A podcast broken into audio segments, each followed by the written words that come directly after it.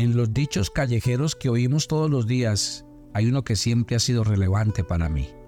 El que no sabe para dónde va, cualquier bus le sirve.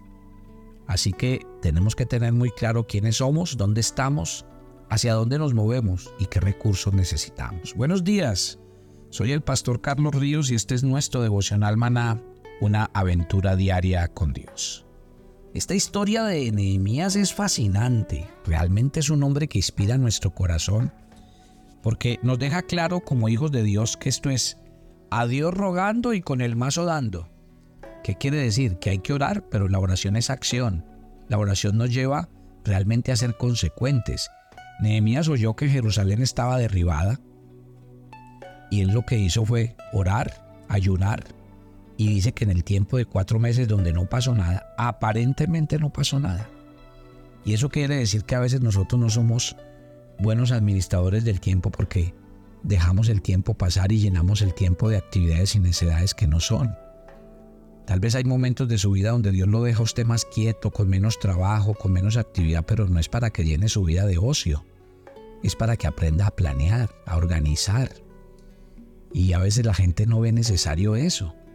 Cuando la Biblia dice que rey que va a la guerra no primero, primero no se sienta y mira contra cuántos viene el enemigo en pos de él.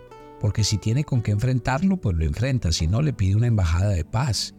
Y qué hombre que queriendo edificar una torre no se sienta primero y calcula. A ver si tiene con qué empezar y terminar y no que deje las cosas a media y termine siendo objeto de burla. O sea, la Biblia es muy clara. Dios nos llama Dios no nos llama ni a la improvisación, ni la fe es lanzarse al vacío y al desorden. No, Señor. A veces la gente interpreta mal la palabra fe. Ah, voy a hacer esto por fe. Entonces la gente piensa que hacer las cosas por fe es hacer las cosas desordenadamente, es improvisar todo el tiempo y resulta que así no funciona la cosa. Ayer decíamos que Dios es un Dios de orden y Él nos invita precisamente a hacer las cosas debidamente. Y debidamente es que Nehemías oró, ayunó y como en cuatro meses no pasó nada, pues él que dijo, voy a hacer un plan. Cuando llegó el tiempo de Dios por el rey que él tenía, dice que empezó una conversación, él aprovechó la conversación, dijo, este es el momento, y, vinieron las palabras claves. El rey le dijo, ¿qué necesitas? Mire que cuando él recibe la pregunta, él no le ponía a decir, rey, lo que a usted se le ocurra. No, señor. Él le dijo, necesito esto, esto y aquello. O sea, fue claro. Cuando uno es claro, cuando tiene las cosas por escrito. Muchos de ustedes tienen proyectos personales, nuevos emprendimientos, cambiarse de ciudad, cambiar de casa, cambiar el carro. Eso no está mal. Yo no entiendo por qué a veces los cristianos también nos dejamos como amedrentar la cabeza entonces ya los pastores no hablan de que Dios bendiga, prospere a la iglesia, porque entonces ya estamos hablando del Evangelio de la prosperidad. ¿Quién dijo? Dios quiere que seamos prosperados en todas las cosas. Está bien que Dios quiere que la primera parte que entendamos es la parte espiritual. Y está bien que nosotros lo primero en lo que debemos ser fieles es en la vida espiritual y en nuestra comunión con Dios. Pero tampoco está mal pensar que Dios quiere bendecir a sus hijos, que Dios quiere que usted viva en una mejor casa o tenga en su casa propia, o que Dios quiere que usted cambie de carro, o que no es pecado que usted piense tener unas vacaciones familiares donde usted pueda realmente descansar. Pero ¿a quién le da Dios estas cosas? No a los hijos preferidos, sino a los hijos fieles, a los que viven por, por presupuesto, a los que viven haciendo una agenda, a los que tienen claro dónde están, hacia dónde van y qué recursos necesitan de Dios. ¿Sí ve que eso debe estar muy claro? Y en eso hay que ser coherentes, mi querida familia. Sigamos avanzando, porque ayer dimos varios elementos claves y hoy vamos a seguir. Mire que sigamos en la línea en la que venimos con Nehemías capítulo 2, donde el rey le hizo las preguntas. Nehemías le dijo, necesito cartas para que me den madera, toda la que yo necesite. Necesito cartas para que algunos soldados me acompañen, porque el recorrido es largo y peligroso. Y la Biblia dice, la Biblia termina diciendo que el rey le concedió a, a Nehemías lo que pidió. Sí, dice, le agradó al rey. ¿Y por qué le agradó? Por eso mismo. porque él, tenía claro lo que estaba pidiendo, él no estaba improvisando, ni empezó a gaguear cuando, Dios le, cuando el rey le preguntó. Y eso es lo mismo que yo les digo a ustedes. Si Dios viene esta mañana, entra por la puerta donde usted está y le dice, bueno, vine a darte lo que escribiste en tu plan. Yo le pregunto, ¿cuántos se tendrá que devolver Dios con su bendición porque usted no lo tiene ni siquiera? No, Señor, yo lo tengo en mi mente. No es que yo lo he pensado. No, no. Por eso tenemos que ser disciplinas. Maná les ha enseñado disciplinas. Disciplina de levantarse cada mañana. Este devocional no es cuando yo, yo estoy de, de ánimo. Este devocional no es si hoy amanecí bien. No, este devocional es todos los días, porque la palabra de Dios es todos los días. Es disciplina. No es si quiero, si me sentí mal, si tengo dolor de cabeza, si ayer me entretuve y no lo oí. Es todos los días porque es alimento espiritual. Y lo mismo en la vida cristiana. Esto no es si yo siento, no, no. Es una vida de disciplina y en ese disciplinar diario es que Dios tiene grandes respuestas para mí. ¿Sabe qué dice la Biblia? Santiago 4.2. Ustedes no tienen porque no piden. O sea, los planeadores reconocen que necesitan la ayuda de otros para lograr sus metas. Que necesitamos pedirle ayuda a Dios, pero también pedirle ayuda a otros. Porque nadie puede hacer la tarea solo.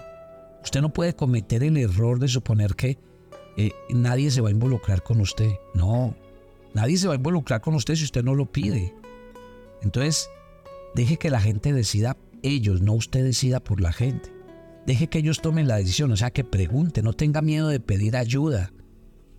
En las manos del Señor está el corazón del rey, dice eh, Proverbios 22. Él inclina el corazón de la gente a lo que Él quiere. Cuando dice la Biblia que pidamos, pidamos conforme a una meta y un objetivo.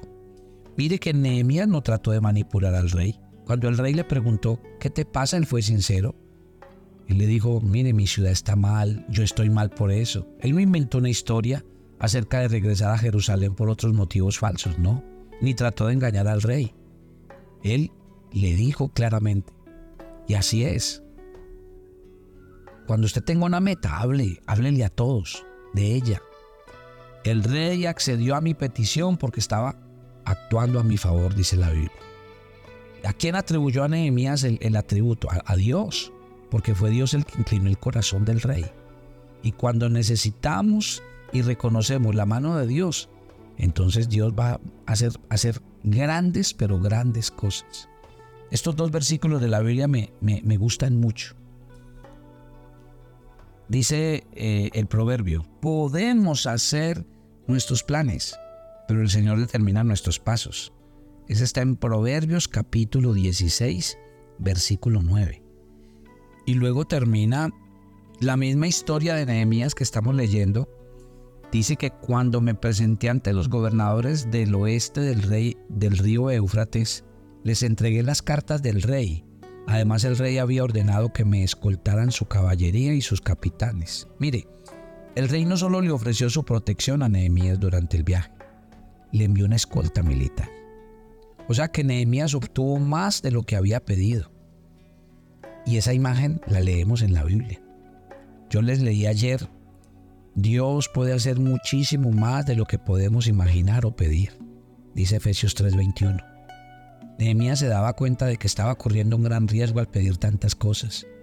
Pero cuando el rey se daba vuelta para marcharse, le dijo, todo esto lo vas a tener y de paso vas a ir acompañado por una escolta militar. Esto que estoy leyendo es un verdadero milagro. Imagínense lo emocionado que debió haber estado Nehemías mientras cabalgaba por el desierto rumbo a Jerusalén. No lo puedo creer. Estoy soñando. Hace cuatro meses esto era solo un sueño. Era una idea que me había dado Dios. Ahora tengo todos los recursos y tengo una escolta militar que me lleva a mi ciudad para reedificar mi sueño. ¡Qué belleza! Si ve mi querida familia, por eso me gusta usar la Biblia. Y lo que les he estado hablando durante toda la semana tiene ese fin. Decirle, usted es una persona extraordinaria, usted es una persona valiosa, Usted es una persona con la que Dios tiene grandes proyectos. ¿Qué hace ahí? quieto, estancado, callado, limitado? ¿Qué hace ahí a la sombra de otras personas que lo están anulando, que no le dan el valor que usted es? ¿Qué hace usted a toda hora esperando de los demás? Créale a Dios. A mí me parece tan triste ver a tantos cristianos llenos de habilidades, talentos y capacidades, a veces viviendo como empleados, porque no creen en sí mismos, porque no creen que Dios puede desarrollar sus planes y proyectos. ¿Cuántas cosas no podría hacer Dios con ustedes? Pero nos hemos enseñado a vivir el día a día, a conformarnos, a dejar que el mundo nos amolde a su manera de ser, de pensar. Qué triste, qué triste ver personas a las que Dios ha dotado con tantas cosas y limitados en su manera de vivir. Piénselo esta mañana, tal vez Dios le está hablando a usted y tal vez esto que estamos hablando esta semana de hacer un plan es vital para su vida. Entonces viene un desafío. 2024. Y yo quiero que usted lo primero que haga este año es tome su agenda, compre su devocional maná para el 2024. Haga con nosotros el proyecto de vida y enrútese todos los días en una vida de disciplina. Yo le aseguro que si usted lo hace, muchas cosas van a cambiar en su interior y en su corazón. Cuando Dios encuentra a una persona a la que le ve la visión, Dios le proporciona los recursos. Nehemías había oído la voz de Dios. Estaba sensible al corazón de Dios y dispuesto a, usarse, a dejarse usar por Dios. Cuando Dios lo movió y él comenzó a orar, Dios tradujo en visión eso que él tenía en el corazón. No hay nada que Dios no esté dispuesto a hacer por una persona que quiere hacer el bien y que quiere ser usado por Dios. Este capítulo 2 de Nehemías que leímos durante esta semana es un, un hermoso ejemplo de la armonía que es posible cuando Dios y el hombre colaboran con el logro sobre, sobre las cosas de la tierra. A Dios le corresponde la soberanía, el poder. A nosotros orar, planificar y estar preparados. Recuerde estas tres cosas. Orar, planificar y estar preparados. Porque en el momento de Dios, todo va a pasar. A Nehemías no le preocupaba lo que pudiera pasar si su plan no funcionaba. Él había planificado, él había orado. Y él sabía que Dios en su momento iba a abrir las puertas. ¿Quiere usted crecer espiritualmente? Entonces le pregunto, haga el paso a paso. Coloque este devocional como parte de su diario vivir, la Biblia como parte de su diario vivir. Y ahí va a sentir usted un crecimiento espiritual. Con esto, mi querida familia, quiero invitarles a hacer un desafío que va a cambiar sus vidas y sus corazones. La próxima semana, lo que vamos a hacer entonces es Vamos a hacer la planificación, pero en términos financieros. Vamos a pensar en esa parte de lo que significa el dinero, significa el presupuesto y vivir en lo que viene de aquí en adelante. Ya no caos ni desorden. Ya no más mala administración, mala mayordomía, viviendo en crisis económica, en escasez, en pobreza, sino que realmente podamos alcanzar en esa área de nuestra vida también veamos un propósito de Dios. Pero usted va a ver todo eso que requiere, sentarse, mirar cómo está su economía, hacer un plan, decir, estos hábitos hay que cambiar, estos hábitos tengo que incluir en mi vida, porque así es que realmente pasan las cosas. Desde ya nos estamos preparando.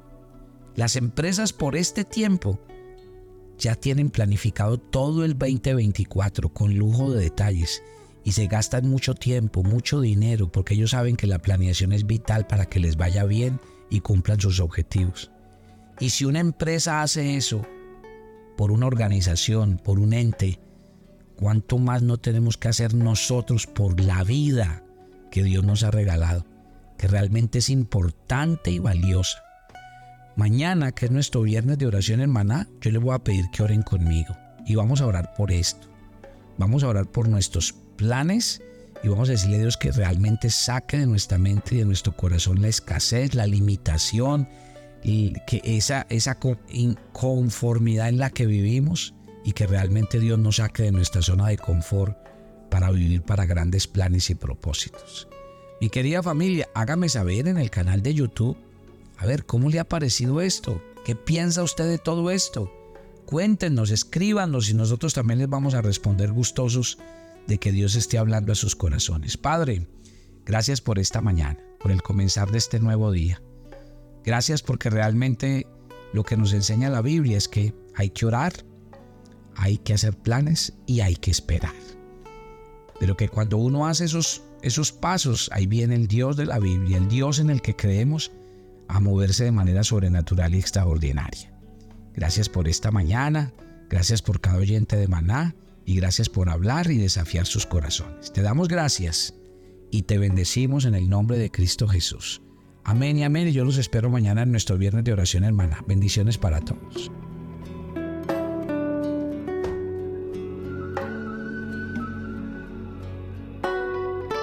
Toma tu agenda devocional, maná. Hoy es el día 277. En nuestra agenda, el pasaje sugerido para la lectura en tu devocional personal el día de hoy es 1 de Pedro 4, del 1 al 11. Si queremos vivir para Dios, debemos seguir el ejemplo de Cristo. Debemos amar a otros, orar constantemente y recibir a quienes lo necesiten. Recuerda que el fin de los tiempos cada día se acerca más y Dios espera que vivas haciendo su voluntad y glorificando a Cristo con tus dones. Te invitamos ahora a que respondas las preguntas que encuentras en tu agenda que te llevarán a conocer cada vez más a Dios y crecer en tu vida espiritual. Y para confirmar tus respuestas, visita nuestra cuenta de Facebook Devocional Maná o nuestra página web devocionalmaná.com.